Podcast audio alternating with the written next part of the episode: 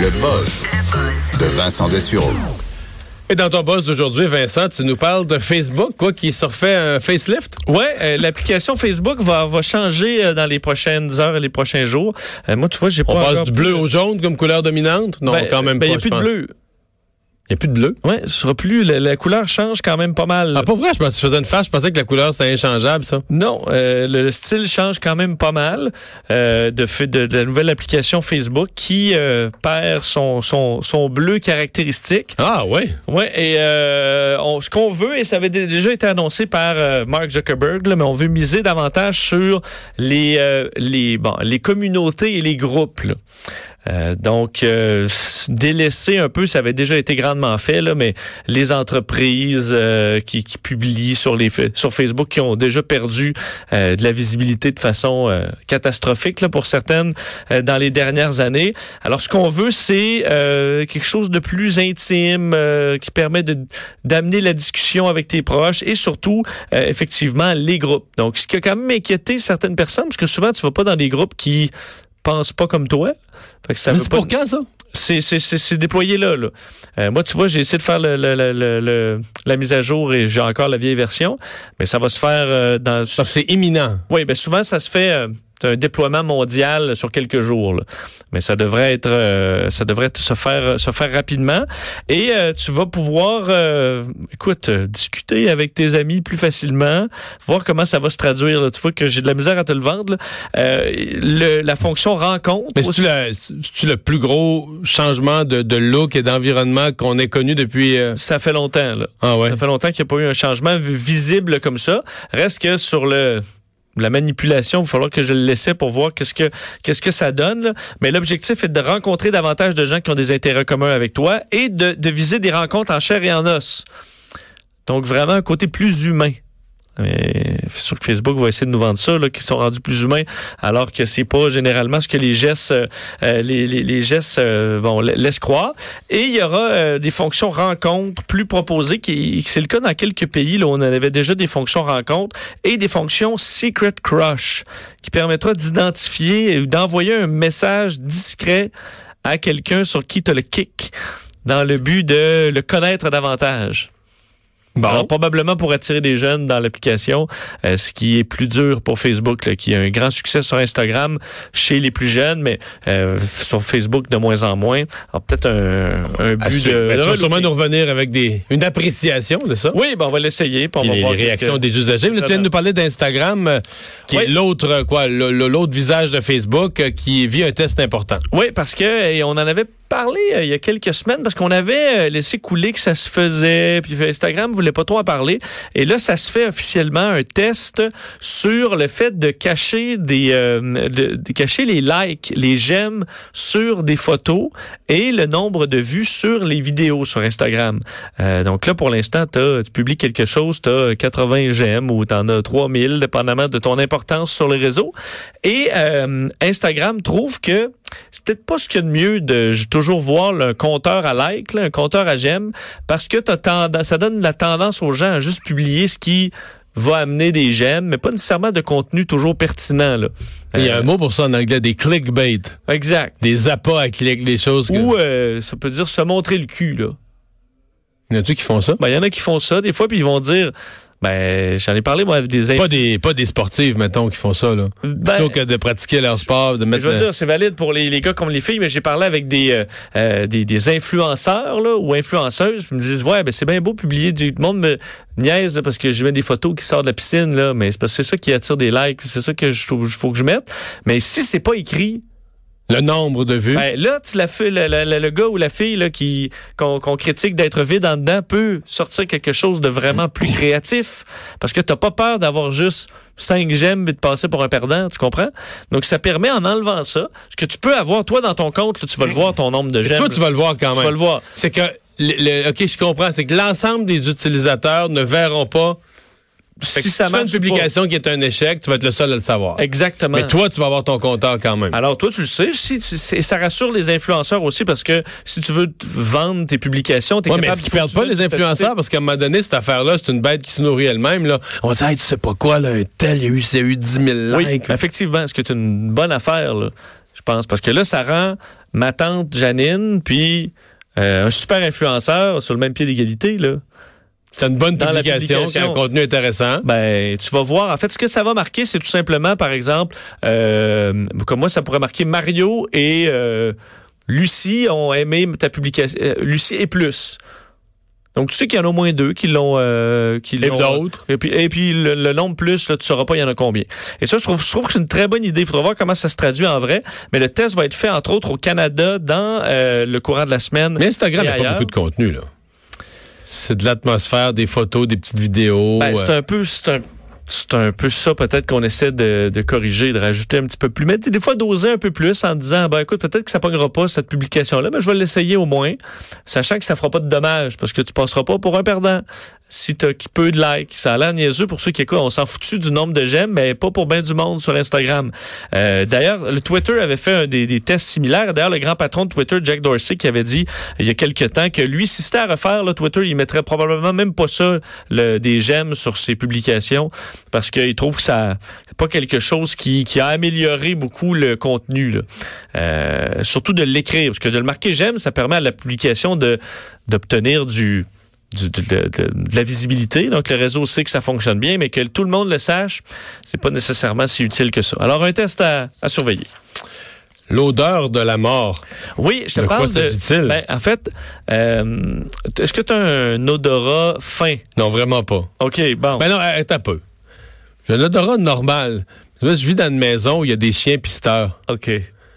Ma conjointe, mon fils, entre autres, là, euh, je veux dire, euh, je te niaise pas, là, ils rentrent dans un gratte-ciel, puis s'il y a quelqu'un qui a du, du fromage pourri dans son frigidaire au septième étage, ils vont le trouver, Ils là, sentent, avec la là. porte du frigidaire fermée. Là. Ils sentent au centième. Ça n'a pas d'allure, là.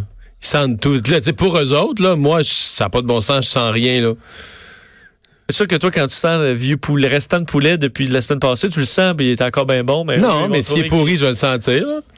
Mais je le sentirai pas. euh, je vais le sentir si je me mets le nez dedans. là. Je le sentirai pas, je suis au deuxième étage. là. Mais ton, ton odorat n'a pas euh, fluctué là, dans les dernières années? Moins que mon ouïe puis ma vue. Bon, c'est- bon signe parce que euh, des euh, scientifiques viennent de sortir les résultats particuliers d'une étude comme quoi, euh, en fait, de l'université du, du Michigan, comme quoi les personnes qui ont un mauvais sens de l'odorat ont 50% plus de chances de mourir dans les 10 prochaines années. Mais voyons. Puis ils savent pas pourquoi. Donc c'est assez là. Oui, ben effectivement, sont près de 2000 personnes entre soi- de 60 dans leurs 70 ou euh, 80 ans. Fait quand l'odorat lâche, là, ou diminue, Il y a quelque chose ça va qui- pas bien, là. Ça va pas bien et eux même si t'as pas, euh, y a pas de corrélation, même si t'as pas d'autres problèmes. Ben, il y a une corrélation, c'est qu'on savait déjà que pour ce qui est de la maladie de Parkinson et la démence, euh, il y a une perte euh, de, de l'odorat. Et ça, quand on enlève cette statistique-là, donc auprès des 2000 personnes qu'on a étudiées pendant 13 ans, euh, on remarque qu'il reste quand même près de 30% d'augmentation qui est inexpliquée. Alors, on dit 70% de l'augmentation de 50 on ne, on ne se l'explique pas. Alors, ce que ça veut dire, c'est que peut-être que plus qu'on pense, l'odorat, ou du moins une réduction de l'odorat, est un signe qu'il y a quelque chose qui se passe. Et qu'on devrait peut-être faire des tests d'odorat euh, dans, mettons, notre bilan annuel, là, si vous allez euh, faire votre, votre examen annuel. Mais euh, on devrait peut-être ajouter ça parce qu'une perte d'odorat, eux, ils ont fait, fait sentir 12 odeurs communes à 2300 personnes entre 71 ans et 82 pendant 13 ans. Puis ils voyaient s'ils mouraient, là. euh, en dedans de la décennie. Je suppose qu'il y avait d'autres tests qui étaient faits avec ça. Et ceux qui euh, avaient le- le- un odorat faible mouraient à 50% plus. Alors, euh, et quand on enlève les maladies connues pour réduire l'odorat, il reste quand même un 30% qui est inexplicable. Alors, euh, c'est évidemment, il y aura des études. Non, une autre affaire pour me stresser. Ben ouais, là, tu Finalement, mettre- j'y repense, puis j'ai pas d'odorat vraiment, là. Ouais, mais si c'est si c'est stable, Ouais. puis on parlait quand même de gens de 70 Et ans. et là, plus, ma vue baisse, mon ouïe baisse. euh, J'espère que l'odorat tient le coup. Ben, sûr que là, si tu te mets à rien sentir, tu vas, tu vas te stresser un peu. Bon. Mais c'est peut-être quelque chose, un champ d'expertise à étudier dans les prochaines années, parce que ça semble avoir. C'est rare. Souvent, tu, tu vas te dire. Mais tu sais que c'est l'odorat, ce que je sais, neurologiquement, c'est le sens le plus connecté sur le cerveau. Parce qu'il n'y a pas de filtre. Là, il y a comme... Ça, mais c'est Ouais, plus connecté là, sur les souvenirs, sur la pas, pas sur le cerveau, sur la mémoire. Je me suis mal exprimé sur la mémoire. Euh, c'est parce que c'est moins conscient. Là, euh, tu vas réentendre une voix que tu as déjà entendue, tu es plus conscient. Ah, c'est quelqu'un, c'est une madame que je connais, c'est un monsieur que je connais, je reconnais sa voix. Mais l'odeur, semble-t-il que tu sais, l'odeur, mettons, d'un lieu ou d'un événement, tu t'en apercevras pas, mais va te faire penser tout de suite à l'événement, mais parce que l'odorat est connecté sur la mémoire. Ça, c'est ça, c'est prouvé. Ben, je me souviens, le, le- j'ai pris l'avion pour la première fois, j'avais 5 ans, je pense. Puis après ça, ça a pris du temps que je le reprenne, là, mais pour aller au Texas, puis je me souviens de l'odeur du, du plat. Faut Que mangé? vraiment dégueulasse. là. Ça fait en 89, euh, dans un peut-être un avion de Delta euh, qui s'en va à, à Houston. Ça sentait le yaub et je m'en souviens. Cette eau, des fois, je sens encore un peu ça, puis ça me le rappelle. Bon. Fait que ça dure longtemps. Mais euh, étudier donc euh, l'odeur. Qu'a découvert l'armée indienne? Ouais, euh, vous avez peut-être vu ça passer aujourd'hui et j'essaie de voir s'il y avait eu des développements dans les dernières heures et pas vraiment, mais l'armée indienne a publié sur son compte Twitter officiel comme quoi ils ont découvert des traces du Yeti, l'abominable homme des neiges. Euh, qui, Dans l'Himalaya, dans, dans- le nord. ben oui, exact, qui euh, une bête euh, Parce que sinon, si c'était dans la boue le long du Gange, là, j'aurais été inquiet. Non, c'est effectivement dans les pentes de l'Himalaya. Et on sait, on a une bête féroce, euh, géante, qui, euh, qui hante les pentes de l'Himalaya depuis des décennies et qu'on n'a jamais vraiment vu. Sauf dans Tintin. Ouais, mais ça, c'est des bandes dessinées, Ah, là. bon. Ou dans un, petits- moi, j'y crois. des petites vidéos floues, là. Ah oui? Sais, très loin, ça, on en a déjà vu. Mais ils ont publié, en écrivant pour la première fois, une expédition en haute montagne de l'armée indienne a localisé les mystérieuses empreintes de la bête mythique, le Yeti.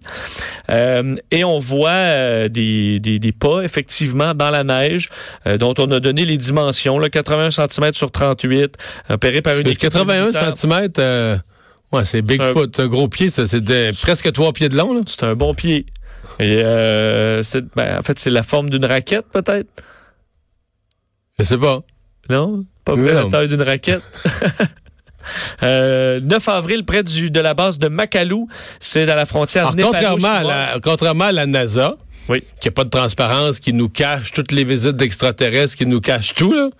L'armée indienne est transparente, croise les traces du Yeti. publie ça Publie. sans aucune analyse euh, plus précise. Parle-moi de ça. Puis ils disent pas, on a, on, c'est peut-être le Yeti là. C'est enfin on a voici les les, les, les pattes du Yeti. Transparence. Une leçon pour la Ouais. NASA. Ben, évidemment, ça a soulevé l'hilarité euh, et le scepticisme général. ah oui? Mais certains disent que c'est probablement pour dans le but là, de soulever un questionnement scientifique, puis ils vont arriver en faisant comme ah ah, c'est il y a quelque chose là derrière ça qui qui qu'on va comprendre éventuellement pourquoi l'armée indienne publie ça là, une niaiserie ou euh, parce que pour l'instant le compte il y avait d'autres publications mais rien par rapport au Yeti. Alors Ouais, c'était vraiment l'abominable homme des neiges? ben c'est parce qu'on l'aurait vu à mon avis depuis le temps là. On a tout un téléphone là maintenant, on peut le filmer très bien. là. Ouais, mais il se cache. Lâche-moi les pas là. il se cache, là. Il se cache. Il est pas, euh, il est pas facile, là. Lui, il joue au mystère avec l'humanité depuis euh, des, des, des siècles, là. Euh, Il lâchera pas demain matin pour se faire voir. Mais il est si, si gros que ça. Ouais, il est dur à La. BBC a fait un documentaire sur les léopards des neiges qu'on voit pratiquement jamais, là, puis on les voit en HD super proches.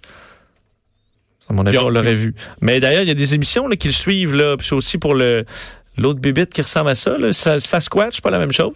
Ouais. Puis euh, il pourchasse, là, euh, ça passe là, dans certaines, euh, certaines chaînes. Là, et- puis ils trouvent tout le temps euh, une indice quelque part. Là, où- Ouais. Mais là, c'est l'armée, là. là c'est l'armée, donc c'est plus fiable à suivre.